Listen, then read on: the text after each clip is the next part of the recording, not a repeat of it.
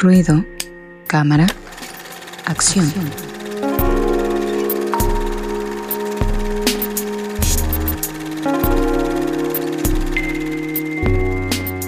Amigos de Ruido de Fondo que sintonizan y ven este programa, ya estamos en nuestra sección Ruido, Cámara, Acción, Cine y Series con Fabián Rosas. Dos propuestas sumamente interesantes como cada semana.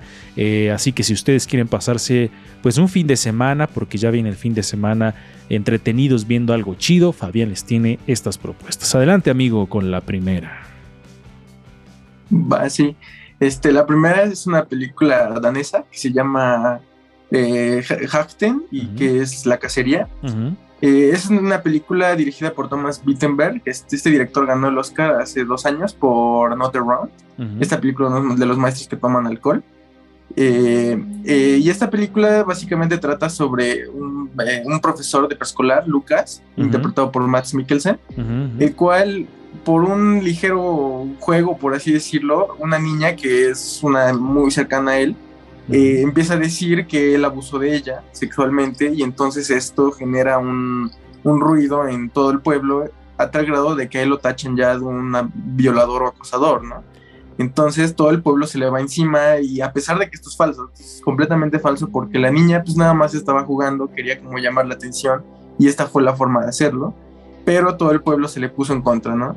Entonces vemos como la reacción del pueblo es bastante fuerte porque pasan cosas muy violentas, cosas muy rudas y como él, su vida pues básicamente se va cayendo de poco en poco, porque la hija aparte de todo era hija de su mejor amigo de la infancia. Y una película fuerte, ¿no? Con este tipo de, de, acusaciones que pues de pronto sí podrían acabar con la, con la vida de alguien.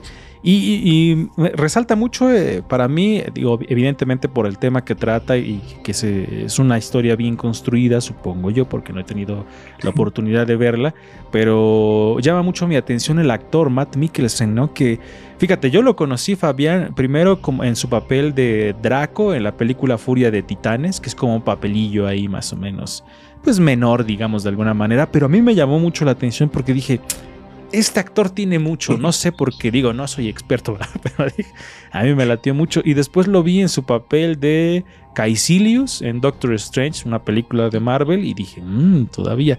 Y luego lo vi en esta película que se llama Una Ronda Más, que es así la tradujeron en español. Y dije, wow, es un gran, gran, gran actor, gran actor. Entonces, creo que eh, parte de mis premoniciones para este año, voy a decir que está, yo creo que pronto se va a llevar el Oscar, si no es que ya se lo llevó, no, ¿verdad? No se lo ha llevado todavía. No, se logró llevar el eh, mejor actor en el Festival de Cannes precisamente por esta película. Ok, sí, la verdad es que es un actor impresionante, entonces a mí me llama mucho la atención eh, cómo va cambiando de piel en las diferentes producciones en las que va participado, pero sin duda una, una temática fuerte también, Angie.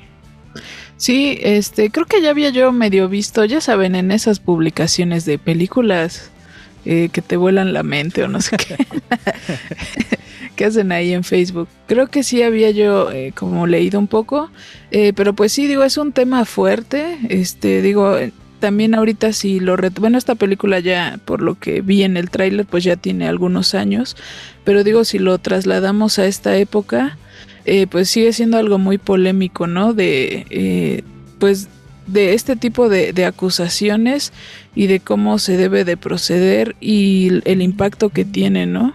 Entonces sí está eh, interesante. Me llamó, me llamó la atención la historia y pues yo creo que la voy a ver, aunque no sé. ya saben. y es, es, de este cine europeo que pues, como que pareciera que a veces estas temáticas no son tan eh, evidenciadas o tan puestas en la pantalla por el cine hollywoodense Resendis, ¿no? Creo que es un tema, o son temas que lo hace, no sé si sea mi, impresión, o si se avientan como a hacer este tipo de historias, no así Hollywood. Pues propiamente Hollywood no creo, no, aunque sí me ha tocado ver dos, tres producciones similares. Pero, y de este, justamente esta película le estaba platicando la otra vez con un amigo que me estaba diciendo de esta, sobre esta cinta. Y la verdad es que sí, a mí también se me hacen cintas muy fuertes. Y mm, Y, aparte porque son de esas que dices totalmente puede suceder, ¿no? O sea, o ha sucedido quizá, entonces es lo peor, o sea que sí suceden estas cosas. Y de alguna manera pues también sirve como para Ah, siento que es una forma de reeducar a las personas para todos, ¿no? Para que hagamos una reflexión en conjunto de que de los valores, de cómo educamos a las personas, a los hijos, a los alumnos, a, a todo mundo, ¿no? Entonces me parece una propuesta muy interesante esta vez la de Fabián. Pues ahí está esta primera propuesta, amigo. ¿Algo que quieras agregar o ya te pasas con la otra? bueno, nada más que esta película creo que nada se encuentra disponible en Movie. Entonces, bueno, es una muy buena plataforma, entonces ahí está disponible. Perfecto, ahí está esta primera propuesta interesante, fuerte, controversial. Vamos con la siguiente, que si no mal recuerdo ya la vi, entonces, este, pero no, no recuerdo muy bien, así que adelante amigo, aparte es una temática que a mí me gusta mucho.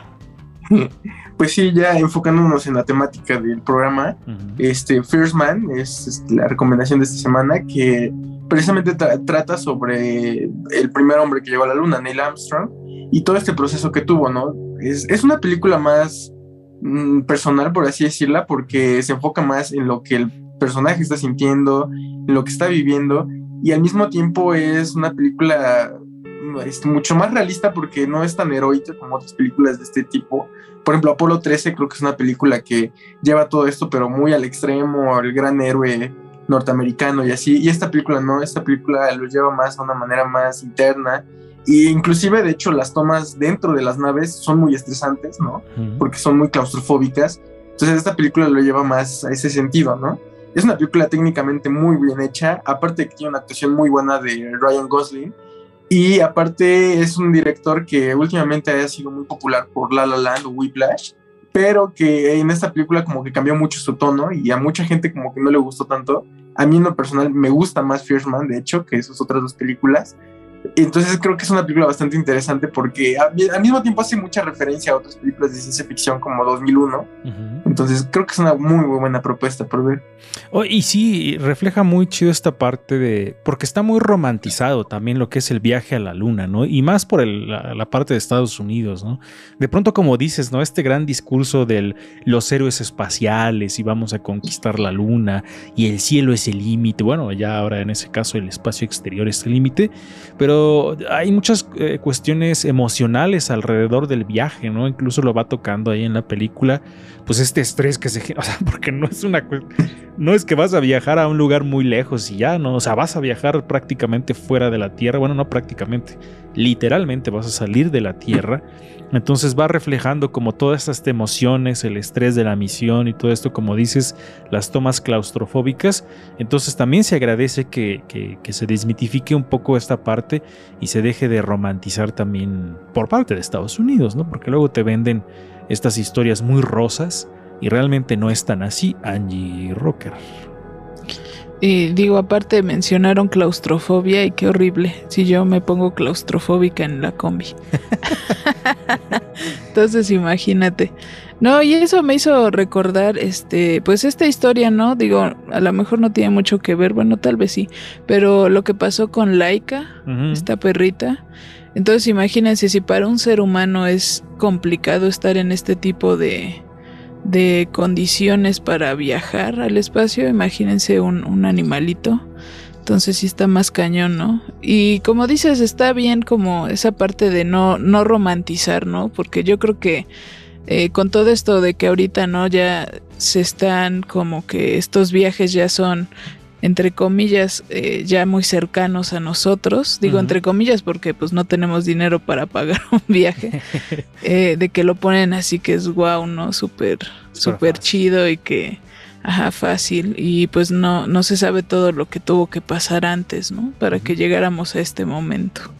Sí, y bueno, no sé, en el caso eh, no sé cómo la haya visto la, crítica estadounidense, ¿no? De un poco también quitarle este discurso, como decíamos, medio patriótico al asunto, ¿no? Pero digo, creo que a fin de cuentas también podría servir para eso, pero bueno, una mirada distinta a Resendis la que vemos en esta película de First Man. Sí, y además muchas veces nos olvidamos de todo lo que acarrea un suceso de esta naturaleza, ¿no?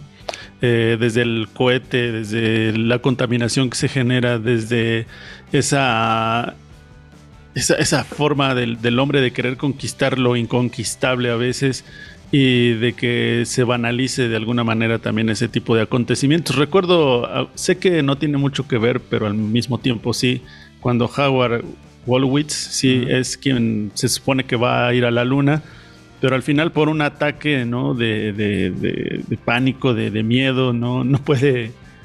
Es un sueño frustrado, ¿no?